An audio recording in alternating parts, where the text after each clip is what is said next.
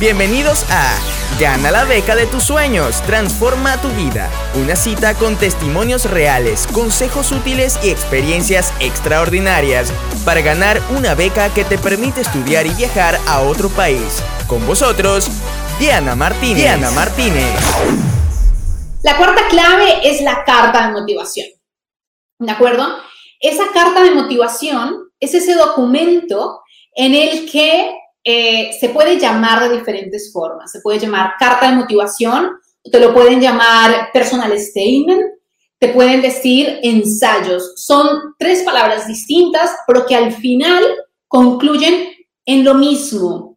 Ese es el momento en el que ellos quieren conocerte. Es la única oportunidad que tienes, escúchame bien, es la única oportunidad que tienes para convencerlos, ¿de acuerdo? En la primera ronda. O sea, la primera ronda cuando tú presentas, te presentas a una beca, tú presentas el formulario, tu título profesional, tu currículum, tus notas y la carta de motivación. Entonces, de esos cinco documentos, seis documentos que yo he mencionado, las cartas de referencia son otras.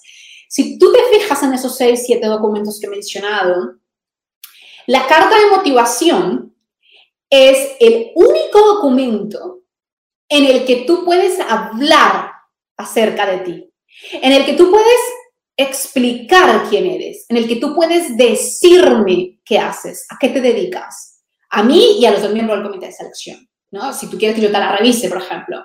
Si te fijas, es el único documento, porque el resto, el resto ya está en frío. Las notas de la universidad ya están. El diploma ya está. Tu currículum ya está, porque tú pones ahí la experiencia que tienes, la educación que tienes, los cursos que has hecho. Las cartas de referencia las redacta otro, las redactas tú. Eh, el formulario, información en frío. La carta de motivación, ahí es donde está el quid de la cuestión, porque es ese documento en el que en ocasiones no es solamente que una página, en donde tú necesitas explicar en esos seis, cinco párrafos quién eres, ¿Qué quieres? ¿Por qué tú? ¿Qué has hecho? ¿Cuáles son tus logros? ¿Qué es lo que vas a hacer al regresar al país? Y ahí es donde tienes que convencerlos. Eso es como piensa antes una carta de amor que tú enviabas para convencer a esa persona que tú querías de, oye, que te prestara atención, que saliera más contigo. O es esa carta eh, de, motiva de presentación cuando tú vas, a, hacer a pedir un trabajo es esa misma carta donde tú dices, bueno, ¿y por qué ese trabajo? ¿Por qué yo? ¿Qué has hecho? Es eso mismo. Y es ese momento, o míralo de otra forma, es cuando lo vayas a redactar otra forma. Bueno, si yo estuviera con Diana sentándome en un café, Diana no tiene mucho tiempo para estar hablando conmigo. Entonces, Diana te daría cinco minutos en un café acá en Bruselas. Me voy a tu ciudad. Estoy yo en México, nos sentamos allá en, en el DF. Yo te daría cinco minutos para que tú en cinco minutos, te daría menos, te daría tres minutos, para que tú en tres minutos me digas, en tres minutos, me convenzas de por qué te tengo que dar la beca a ti. Tres, punto, no hay más.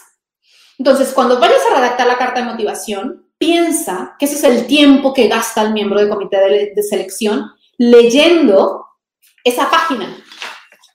Leyendo esa página. Eso es lo que gasta.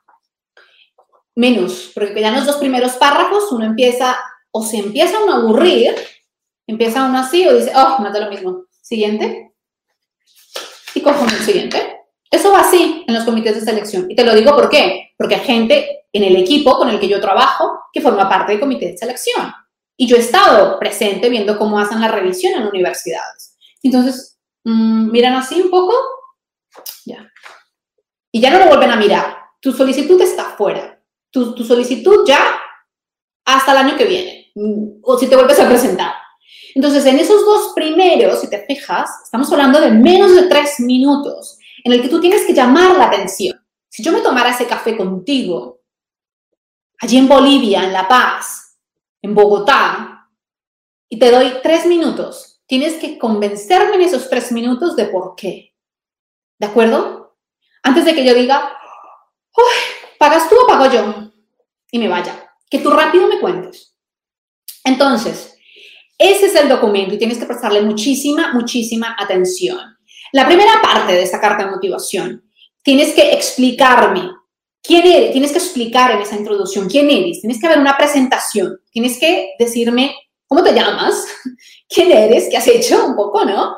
Eh, así como cuando sales con alguien, pues, ¿cómo te llamas? ¿Trabajas o estudias? ¿Estudias o trabajas? No me acuerdo cómo era en mi época.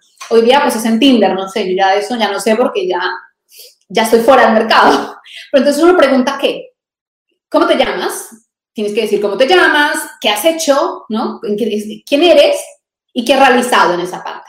En esa parte te tienes que ya crear un interés, tienes que ir al grano de una vez, no tienes que ponerte a pensar, oye, yo soy una chica pobre de Bogotá que tuvo problemas con la familia, con mi mamá. Mm, no, no, no, no. Eso no, no, lo pierdas, eso no hace falta.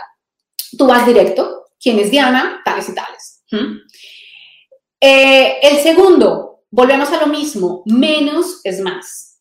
Entonces, en una carta de motivación, si no te dicen cuál es la extensión, no es más que una página, chicos. O sea, una página. Una página en PDF. ¿De acuerdo? Una página no la alcancé a mostrar, una página, no es más. Entonces, no enrollaros eh, con dos páginas o tres, porque va fuera. Y eh, menos es más. Porque lo que importa, lo que importa es lo que dices y cómo lo dices. Esa es la clave, esa es la gran, gran clave de conseguir atraer la atención de esa persona. La tercera, la, tercera verdad es que necesitas ir pensando por qué escoges esos estudios, cómo esos estudios van a dar un salto cualitativo en tu vida profesional, cuál es ese impacto que van a dar. ¿no? Tú eres, por ejemplo, economista. Pues, ¿por qué ese máster que has escogido en economía, mm, en economía aplicada va a llevarte a una, a otra fase eh, cualitativa. ¿Y qué vas a hacer al regresar al país? Y cuando digo que vas a hacer al regresar al país, nada de decir que vas a buscar trabajo, ¿vale? Porque esto, de verdad, eh, no es lo que quieren escuchar. Ellos quieren escuchar que tú ya, tú ya estás trabajando en algo, tú ya tienes una idea en algo, y aunque no tengas trabajo, tú ya tienes unos intereses, porque tú eres arquitecto, por ejemplo, pero bueno, qué es lo que te gusta de la arquitectura, porque la arquitectura es todo un mundo, qué es lo que te gusta de la ingeniería civil, porque eso es todo un mundo, qué es lo que te gusta de eh, las ciencias sociales, porque eso es un mundo. Entonces, tienes que ser muy, muy específico y decir a qué quieres trabajar al regresar al país. Aunque tu intención, en el fondo, tú quisieras probablemente quedarte a vivir o conseguir un trabajo en Suiza o en Alemania, donde me habéis dicho. Pero entonces, importantísimo, importantísimo, tú necesitas convencer de qué vas a hacer al regresar al país. Eso es eso es súper, súper, súper, súper clave. Espero que hayas disfrutado de este episodio. Si quieres conseguir una beca para estudiar y viajar a otro país, ten presente que el 80% de éxito en la solicitud a una beca se encuentra en tu carta de motivación. Es por ello que te invito a apuntarte a mi masterclass gratuita en la que te explico cómo redactar una carta de motivación exitosa. Regístrate totalmente gratis en mi página web www.dianaspeaks.net.